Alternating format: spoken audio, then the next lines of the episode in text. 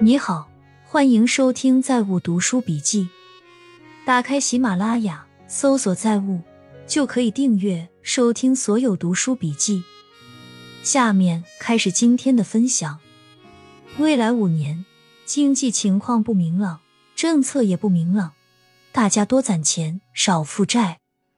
昨天我们本地一个最大的雷爆了，无数人从事业单位里贷款，再放进去存款。为什么这么多人相信？一是以为是国有企业、高速公路项目公司在吸存；二是利息低，只有一分二的利息。五年前我就预测肯定会出事，只是没想到这么晚。从侧面说明，炸的人更多，盘子足够大了。今天又来了个大风暴，江苏盐茶城投融资。追缴违规获利专项行动，现在是要求居建费都吐出来，账会一直挂在那。我原先有个同事，自己吸存了三千六百万，坐了两年牢，他的罚款到现在也没缴。现在最怕的是群体事件，关键是会炸出很多人，类似的办国企模式，会吸引无数事业单位的人去投资，尤其是一运营就是八九年。根基好，信誉好，从而大家会大胆的加码，最初存个几万，后来几十万。前几天还有个读者咨询我，他是存在了乡镇银行，孩子急用钱。最初我以为他骗我，后来我发现果然有类似的新闻。他说我有四万块钱存到了这城黄淮村镇银行，是在柜台办的卡，然后用手机银行转进去的。应该是活期存款那种，我同学在那里上班，现在具体什么情况不清楚，好像是银行出事儿了，钱取不出来了。我同学他自己的钱也在里面，我孩子生病了，在上海治疗，急着用钱。我问同学啥情况，他说银行钱都保险，绝对没问题。我要是着急，他就从家里拿钱给我，我觉得不该要。所以没要，就是想问，这种情况一般要多久才能取出来钱啊？从传播学上来说，专业的科学术语和数据会让人感到乏味，他们喜欢听生动有冲击力的故事，加上国内舆论的刻意引导，反制的人越来越多。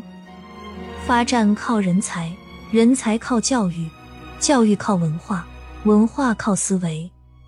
让一群没有被形式逻辑和理性主义滋润过的思维反思自己思维的过错，本来就是死结，然后再倒推回去，群魔乱舞太正常了。总之，很有优越性，一切责任由美方承担。不要焦虑，做你能够做的，其余的只能随他去了。能源价格上涨，最先受到冲击的会是低收入国家。其次是中等收入的，最后才会是高收入国家。这个账应该算起来不难，每月增加支出几十美元。最受打击的是几百美元收入的，对几千美元收入的影响不大。如果发生能源短缺，石油会流向那些出高价的市场，能承受高价的当然是高收入国家。有些心是没必要操的。严宁再次当选美国院士，成为美国两院院士，但在三年前的国内评选中却落选中国科学院院士。国家的发展，人才是极其重要的因素。什么时候中国成为世界人才的梦想地，中国就真的强大了。越来越发现，欧美那一套工作时间是挺正确的，该工作工作，该休息休息，没休息好怎么工作？我们应该追求赚钱效率，而不是工作时长。对于一些老领导来说，因为迟迟看不到效益，所以特别喜欢抓工作时长，拿员工的表面劳动来麻痹自己盈利模式或者管理系统出现的问题。郑州核检出三例阳性感染，为阻断传染，开始封城，次日开始全程核酸检测，争取一周内完成阻击战。通告一出，引发全城大采购。在海外的人的一点用处，就是让大家信息准确、全面一点。有一位朋友说，一个社会为什么大家都去相信充满谣言的小道消息？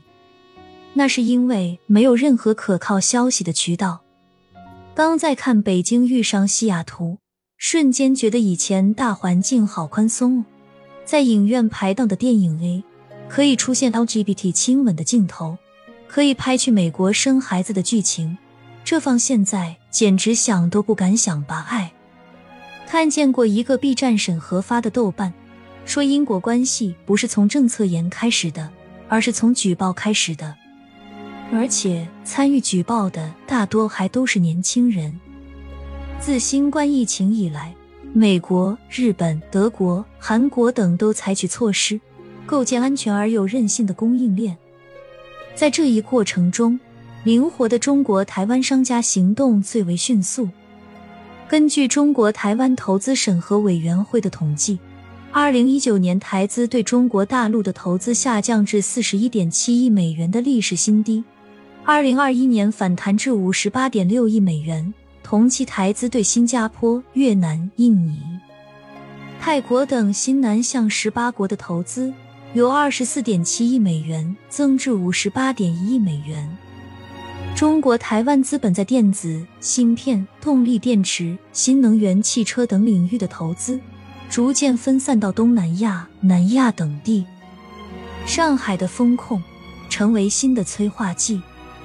在听到韩国商家从上海发出的求救声后，韩国新一届政府立刻施援，鼓励三千多家在上海的企业回归本土。在新能源汽车、动力电池及原材料、半导体等领域，韩国更倾向于和美国、日本构建稳定的合作伙伴关系。一场新的供应链重整正在到来。其实我这段时间也很焦虑。更多的是忧国忧民吧，但是我看过那么多历史人物后，觉得改变不了任何进程，只争取少负债，安稳生活，远离群体，避免被批斗，就算过好余生了。我一直是个坚定的价值型投资人，虽然我早早就不投资股票了，但我深受巴菲特投资哲学的影响。我经营企业的理念很简单。巴菲特喜欢投资什么样的企业，我就把自己的企业往他喜欢的方向经营。巴菲特的重要投资哲学，比如护城河、安全边际、不要赔钱、自由现金流量、不懂不做不碰、不过度杠杆，我都应用在自己的公司治理上。我很多年没碰股票市场了，但这些珍贵的投资知识影响我一生。我经营企业。就像老八一样，每一步都走得异常稳健，不像许多人巴不得立刻致富。我从来不急着发财。聪明的人走得快，智慧的人走得远。人生很长，八十岁上 A 九也不算太迟。